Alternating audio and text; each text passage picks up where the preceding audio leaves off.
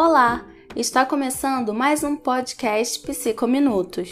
No episódio 1, me apresentei, te dei as boas-vindas e expliquei o objetivo desse conteúdo.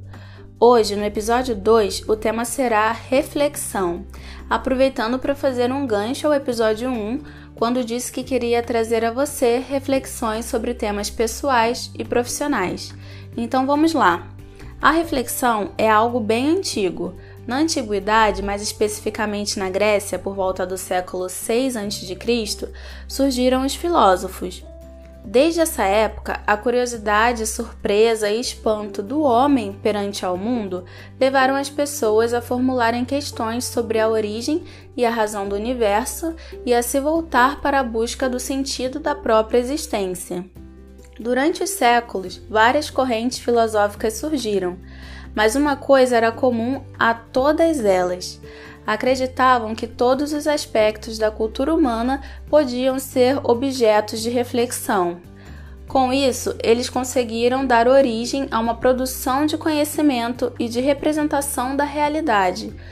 Toda essa construção serviu como base para o desenvolvimento da cultura ocidental.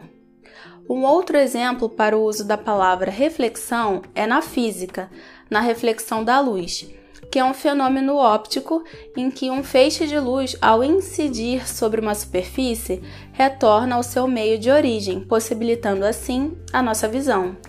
Apesar desse tipo de reflexão da luz ser um conceito da física, podemos pensar de modo metafórico, ao ponto que, quando refletimos, estamos lançando sobre uma questão, um problema, uma curiosidade, a nossa energia, o nosso desejo de saber, de resolver, de perceber, em cima de algo e que de certa forma se volta para nós, assim como o conceito que expliquei da luz que bate e volta.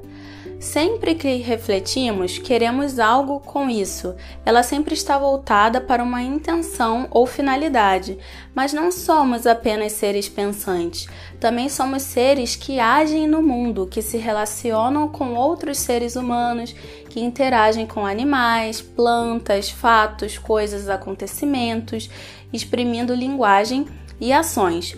Portanto, ao refletirmos a respeito de um assunto, sobre si mesmo, sobre um problema ou sentimento, nos leva primeiramente a uma escolha da melhor resolução, produto dessa reflexão, para depois nos levarmos à ação e assim novas reflexões, novas escolhas e novas ações. Você costuma refletir no seu dia a dia? Está gostando do desempenho que suas escolhas e ações estão tendo? Se a resposta for negativa, já parou para pensar o que você pode fazer para melhorar? Pensa nisso. Bom, o episódio 2 está chegando ao fim. Aqui você soube a origem da reflexão, para que ela serve e sua importância. Te espero no episódio 3. Até logo!